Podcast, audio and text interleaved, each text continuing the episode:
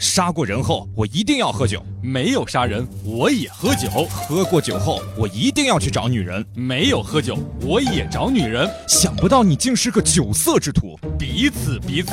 你这个酒色之徒，今天我就让你一次，让什么？让你付账。笑不笑由你。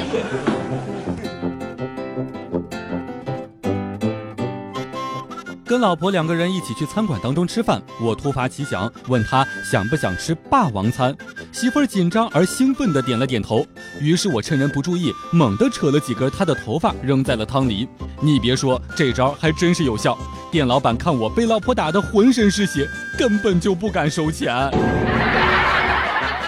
今天跟媳妇儿一起过去吃饭，他点了一碗鲜虾牛肉炒饭，饭刚端上来，媳妇儿就在碗里翻腾，挑出了几只大虾丢在了我的碗里，我心里真是感动坏了。边上的几个男的也看得非常羡慕，顿时我的心里啊美滋滋的看着媳妇儿。媳妇儿回看了我一眼，说道：“看什么看呀？赶紧把虾剥好给我呀！”笑不笑由你。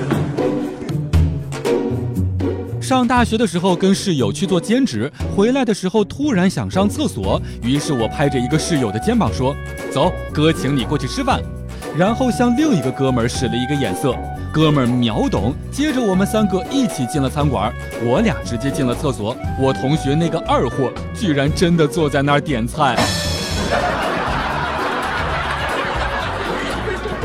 去披萨店当中买披萨，服务员问我是要切成八块还是要切成十二块。我想了想之后回答说：“嗯，还是切成八块吧，切成十二块吃不完呀。”